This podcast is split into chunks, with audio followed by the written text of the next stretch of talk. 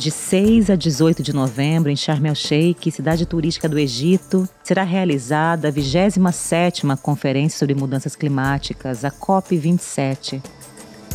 Salve, salve! Aqui é Marielle Ramires, da Mídia Ninja, e nesse primeiro episódio da série de quatro especiais clímax que estamos fazendo sobre a COP27, a gente gostaria de abrir os trabalhos com um breve áudio editorial. Vamos lá? A luta pela Mãe Terra a mãe de todas as lutas.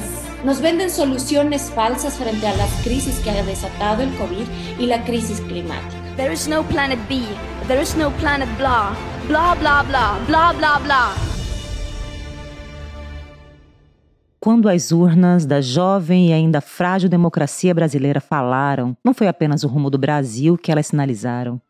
Sobre elas pesaram uma enorme responsabilidade com o conjunto da humanidade. Nas eleições brasileiras, foi o futuro do planeta que esteve em jogo, sua saúde como organismo vivo que abriga a vida humana. Todos os povos da Terra serão inevitavelmente impactados por aquilo que aqui se decida. Nem todo herói usa capa, mas cada brasileiro, com direito a voto quando esteve na frente da urna, decidiu se queria salvar o planeta ou acelerar sua destruição. A Justiça Eleitoral acaba de confirmar a vitória de Luiz Inácio Lula da Silva do PT na disputa da presidência da República. A partir de 1 de janeiro de 2023, Lula retorna ao Palácio do Planalto para o um mandato de quatro anos. Não há negacionismo capaz de esconder a gravidade da situação em que nos encontramos hoje. Os efeitos da mudança climática prevista para daqui a 20 anos já começaram a ser sentidos e os cientistas são unânimes ao concluir que já estamos diante de uma perigosíssima aceleração da crise do do clima. Contra as emergências que já são eminentes, né? Não, não tem mais tempo, tem que ser agora. Então, é isso que eu espero. Muita responsabilidade deles com o nosso futuro e com o nosso presente. Os jovens como eu, os povos indígenas, querem justiça, justiça climática, justiça social, querem a proteção dos nossos territórios,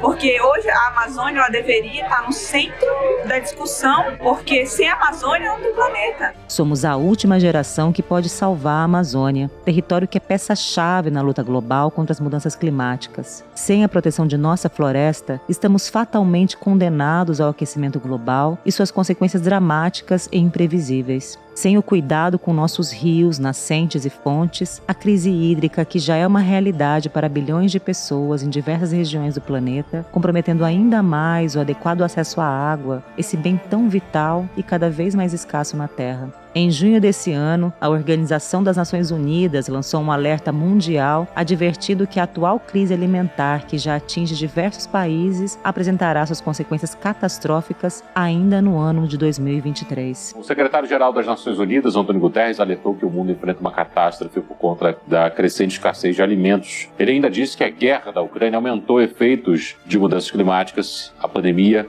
e a desigualdade. Nada disso é distopia futurista ou roteiro de ficção científica.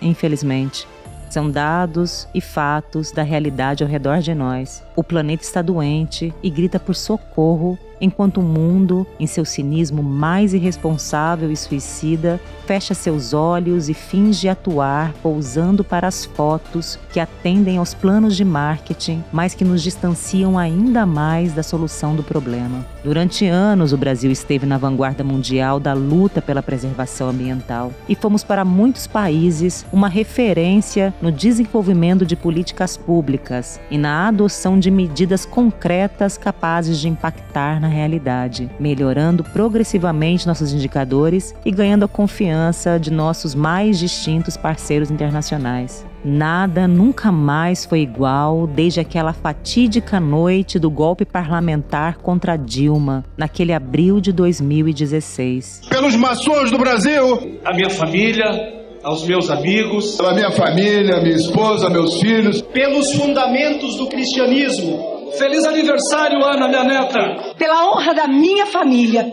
Por minha família. Pelos princípios que ensinei às minhas filhas. Pelos meus filhos, o Bruno e o Felipe. Pelo meu neto Pedro. Pela minha família. Pelos meus amigos.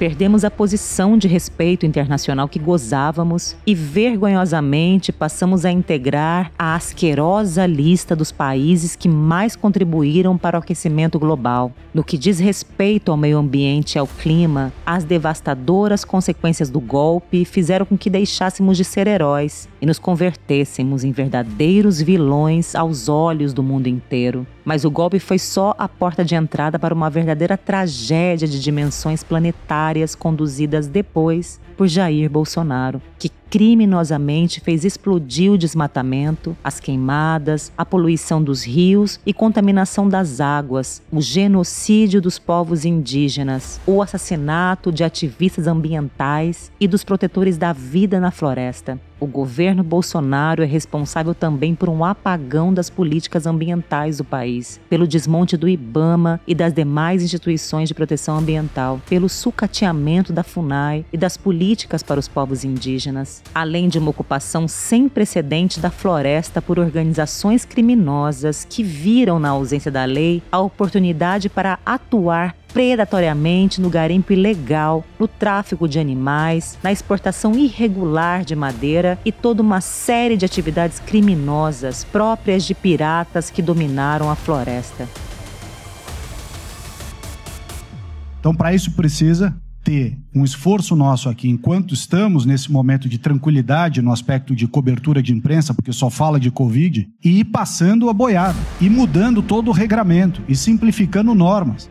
A verdade é que nunca antes na história do Brasil o crime organizado teve tanto controle territorial sobre nossas florestas e áreas de proteção ambiental, que são patrimônio da União, como tem nos dias de hoje, graças a Bolsonaro. É deste dantesco inferno que o Brasil precisa renascer para poder efetivamente exercer a liderança do mundo no maior desafio já colocado para o conjunto da humanidade e frente ao qual a geopolítica mundial e os líderes das mais importantes economias vêm falhando reiteradamente. There is no planet B. There is no planet blah. Blah, blah, blah. Blah, blah, blah. Enquanto a ruína se avizinha de modo cada vez mais acelerado com o colapso ambiental se desenhando no horizonte, tantos os governos quanto as organizações dos países ricos, responsáveis pela maior parte das emissões de CO2 e metano, deixam claro que não estão à altura do desafio nem terão a capacidade ou a competência necessárias para agir na promoção das mudanças urgentes e que precisam ser feitas de modo sistêmico para surtir algum efeito no curso apocalíptico da crise.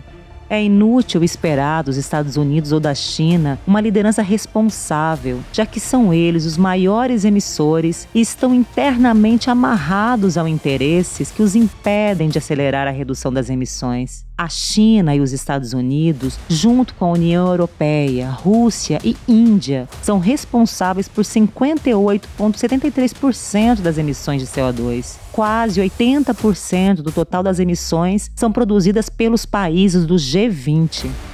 Para nós, o território é sagrado, nós precisamos dele para nós existir. E vocês olham para a terra indígena e chamam de terra improdutiva. Nós chamamos isso de vida.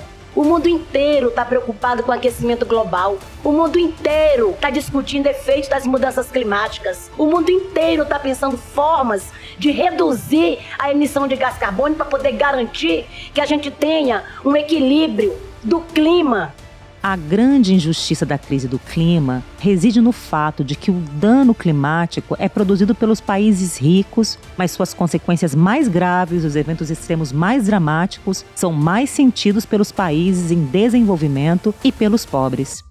Os ricos reconheceram na COP26 do ano passado em Glasgow que estão falhando no cumprimento de suas metas, ao mesmo tempo em que os países em desenvolvimento fizeram questão de cobrar pelos 100 bilhões de dólares anuais prometidos pelos governos dos países ricos para o enfrentamento da crise climática, um compromisso que até hoje nunca foi cumprido nem saiu do papel.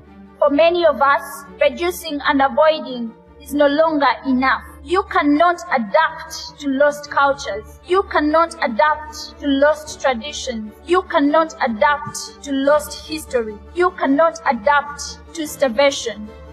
É por isso que a crise do clima só pode ser respondida com uma luta global por justiça climática, capaz de combater a desigualdade entre as nações fazendo com que os países responsáveis pelo dano climático acelerem as medidas para reduzir suas emissões e financiem as ações de prevenção e redução de danos dos eventos extremos nos países pobres. Tudo isso precisa ocorrer com uma mudança radical na matriz energética de todas as economias do mundo, acompanhada também de uma mudança profunda dos padrões de consumo da sociedade. Da mesma forma que não há planeta B onde possamos nos refugiar, não há plano B capaz de produzir resultados que evitem o colapso. Já não há mais tempo. Nós precisamos compreender que hoje, demarcação dos territórios indígenas é sim uma solução para a crise climática no planeta. É aí que o Brasil entra na história, não apenas pela centralidade e a importância do país na questão ambiental para o planeta, mas principalmente porque a volta do presidente Lula ao Palácio do Planalto, com o prestígio internacional do qual ele ainda goza, pode nos colocar em condição de liderar a luta global por justiça climática, tal como um dia já lideramos a luta contra a fome no mundo. 30 milhões de hectares de áreas degradadas, de pastos abandonados. O que, é que você tem que fazer? Recuperar essa terra e plantar o dobro do que você planta hoje sem precisar derrubar uma árvore no Pantanal, uma árvore na Amazônia. O que nós precisamos saber é que a riqueza da Amazônia está na exploração da biodiversidade da Amazônia, para que a gente possa fazer com que a indústria de fármaco cresça, a indústria de cosmético cresça e a gente possa melhorar a qualidade de vida do povo da Amazônia. O Brasil reúne como país todas as condições para acelerar sua própria agenda de redução dos danos ambientais, reflorestando e recuperando seus biomas degradados, investindo em ciência e tecnologia para assegurar a sustentabilidade da nossa produção, desenvolvendo alternativas de matrizes energéticas limpas, promovendo ações historicamente negligenciadas tanto na área de saneamento básico, tratamento de lixo e esgoto, quanto em nossa matriz de transporte totalmente dependente dos combustíveis fósseis, cuja descarbonização é urgente. Já está provado que a questão climática não é uma coisa qualquer hoje, né? é uma coisa muito séria. Muito séria. E se a gente não cuidar, a gente está cavando a nossa própria cova, nosso próprio enterro. O que, que é melhor? O que, que dá mais dinheiro? O que, que vai dar mais? Segundo estimativa de pessoas ligadas ao assunto, tem 3 trilhões de dólares para ser gasto com a questão sabe, do sequestro de carbono, com a boa agricultura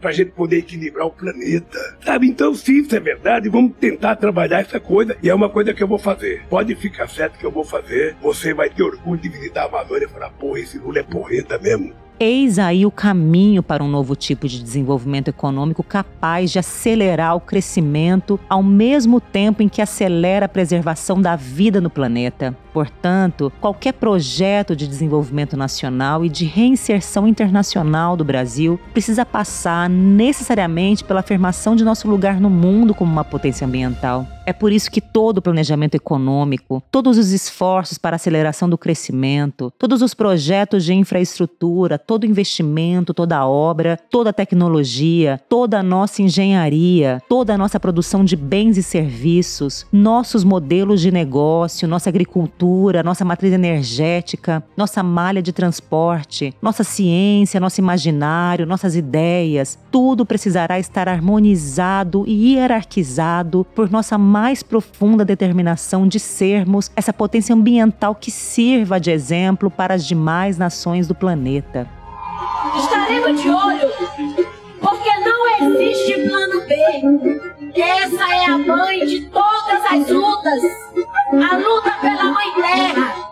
Essa é a grande oportunidade do Brasil fazer a diferença no mundo e ocupar um lugar de liderança na luta para salvar o planeta. Essa talvez seja a grande missão de vida do presidente Lula. O certo é que essa é a nossa última chance. Que comecem os trabalhos da COP27.